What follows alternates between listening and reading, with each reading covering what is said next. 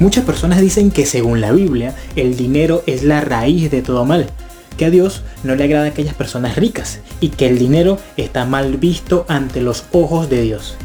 Hoy, querido amigo, quiero demostrarte cómo los proverbios o textos referentes al dinero escritos en la Biblia han sido mal interpretados. Así que no te vayas y escucha lo que quiero transmitirte el día de hoy. Sin duda será un contenido útil para tu crecimiento personal, espiritual y financiero. Sin más que decir, bienvenidos a Ingenios Financieros.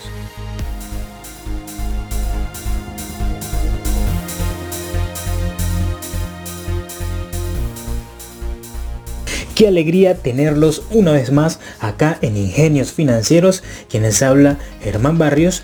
Recuerden que pueden seguirnos en Instagram y en YouTube como Ingenios Financieros para que estén atentos a todos los posts que estaremos subiendo constantemente para ayudarte en tu crecimiento eh, personal, espiritual y financiero.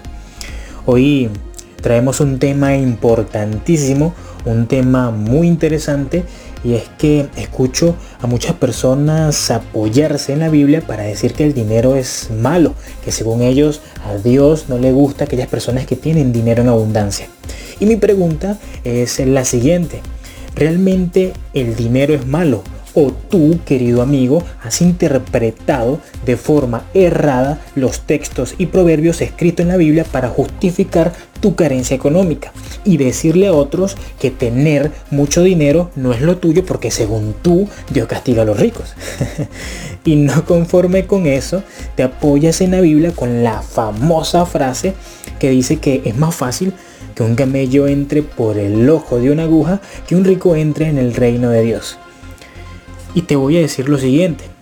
Cuando los discípulos escucharon a Jesús decir esta frase, le preguntaron, Jesús, ¿quieres decir que una persona por el hecho de ser rica no gozará del reino de Dios?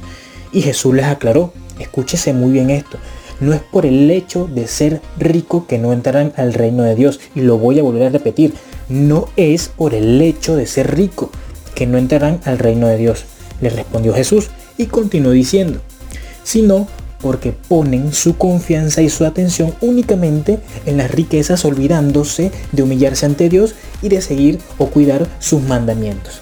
Si pones atención, Jesús no está diciendo que es imposible que un rico entre al reino de Dios, solo que le será más difícil. ¿Y por qué? Bueno, porque hay muchas personas que se apegan y aman más al dinero que a la palabra de Dios. En ningún momento él dijo que el dinero sea malo. Él se refiere al apego de la riqueza, al apegarse a la riqueza. Es necesario que se comprenda muy bien esto. Porque si una persona, por el hecho de ser rica, no irá al cielo, entonces hablemos de Abraham, de Salomón, de Ezequías. Ellos fueron fieles a los mandamientos de Dios, pero también fueron los hombres más ricos en su época, dice la Biblia. Las personas durante muchas generaciones han malinterpretado este pasaje bíblico insertándolo en nuestro subconsciente, haciéndonos creer que el dinero es la raíz de todo mal. Y esta creencia, esta limitación mental ha matado muchos sueños, ha matado muchas aspiraciones. Te pido por favor que dejes de transmitir información errada y tengas criterio propio. Indaga, documentate, no repitas lo que otros comentan sin antes comprobar qué tan cierto es. Y quiero resaltar algo muy importante. ¿Sabías que nosotros nos convertimos en lo que pensamos? Si piensas que ser rico es pecado y ser pobre es algo bueno ante los ojos de Dios, dime, ¿en qué te vas a convertir? En pobre, ¿verdad? Te invito a eliminar entonces de forma permanente esta limitación mental.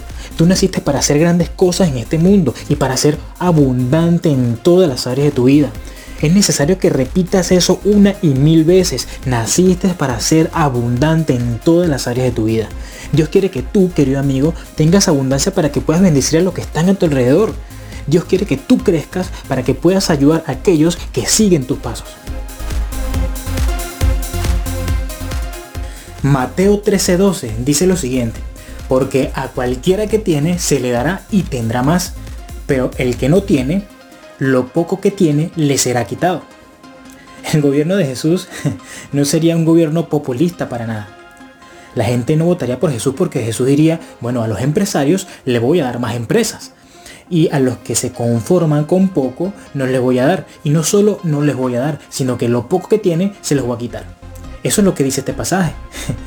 Muchos de ustedes estarán pensando justo ahora, bueno Germán, pero ¿cómo así? Si la forma de administrar es, o debería de ser, bueno, aquellos que tienen, quítale y dale a aquellos que no tienen. Bueno, a todos los que les guste ese tipo de pensamiento, déjenme decirles que es un pensamiento antibíblico. Y pueden buscarlo en Mateo 13:12. Googleen, indaguen, no se queden con la información que les estoy dando, que les estoy dando ahora. Tengan criterio propio para que dejen de repetir cosas erradas. El gobierno de Dios dice lo siguiente, tú tienes y te estás esforzando por tener, ten la seguridad de que Jesús te ayudará y abrirá para ti las puertas que necesitas para continuar con tu crecimiento. Jesús dice que tiempo y ocasión le han llegado a todos. Es decir, ese pensamiento de que yo no puedo, yo no puedo este, surgir o no puedo avanzar porque nací en una familia pobre o no puedo montar un negocio porque no tengo dinero o eh, no puedo montar un negocio porque la situación que está a mi alrededor no es favorable. O sea, eso, ese pensamiento, ese tipo de pensamiento bajo el reino de Dios es una mentira. ¿Cómo tú vas a decir que porque naciste en una familia pobre no puedes avanzar? Que porque no tienes dinero ahora no puedes montar un negocio. Aprendamos de personajes como Rockefeller, como Vanderbilt, como Steve Jobs, como Warren Buffett. Ellos no fueron ricos desde pequeños, pero debido a su esfuerzo y su compromiso lograron sus sueños. O sea, si ellos pudieron, ¿por qué tú no? Hay una historia que me encantaría compartir con todos ustedes y se refiere a la vida de Liz Murray.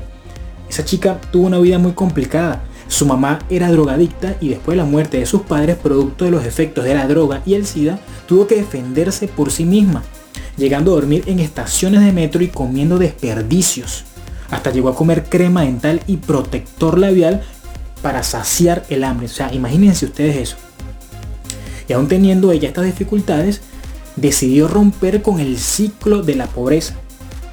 ¿Sí? Buscó la forma de ingresar a una escuela para formarse. Fíjense cómo ella muestra la voluntad de querer crecer. O sea, no le fue fácil porque tuvo muchos rechazos. De tanto persistir, logró ingresar en un instituto.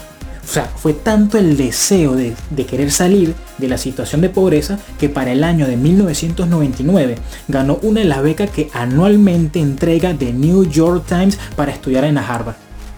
Esto sin duda le cambió la vida. Actualmente da conferencias en todo el mundo. Pues por supuesto que es un claro ejemplo a seguir. Entonces deja de excusarte diciendo que no puedes crecer o lograr tus sueños porque la situación de tu entorno te lo impide. Y hay unos que, son peor, hay unos que se justifican con la edad. Ay, no, pero es que yo estoy muy viejo para emprender. o, o yo estoy muy viejo para montar un negocio. Por favor. Mira, voy a respirar profundamente para que no se me hierva la sangre y diga algo que no deba decir. Dios mío, saca esa limitación de tu, o sea, saca esa limitación mental, elimina esa limitación de tu mente. No comprendes que eso no te deja avanzar. Quiero finalizar con un pasaje del Salmo 2 y dice, y tu natalicio es hoy. ¿Qué es lo que quieres? ¿Naciones como regalo? ¿Continentes como premio? Note cuán grande piensa Dios. Dios está hablando de darte naciones y nosotros nos, enfocamos en un puto aumento de sueldo. Recapacita, bien decía un amigo, no hay peor ciego que el que no quiere ver. Quiero invitarte pues a dejar las excusas y a dejar de repetir lo que otros dicen te invito a indagar, a estudiar y a investigar. Recuerda que tú naciste para ser abundante en la salud, en el dinero, en el amor, en todas las áreas de tu vida. Tú naciste para triunfar, no lo olvides. Y bueno, hemos este, llegado al final de este episodio. Espero que esta información haya sido de mucha utilidad para ti, pues mi intención es ayudarte y guiarte en tu crecimiento espiritual, personal y financiero. Te mando un fuerte abrazo. No olvides seguirnos en Instagram y en YouTube como Ingenios Financieros. Muchas bendiciones para todos ustedes y hasta luego.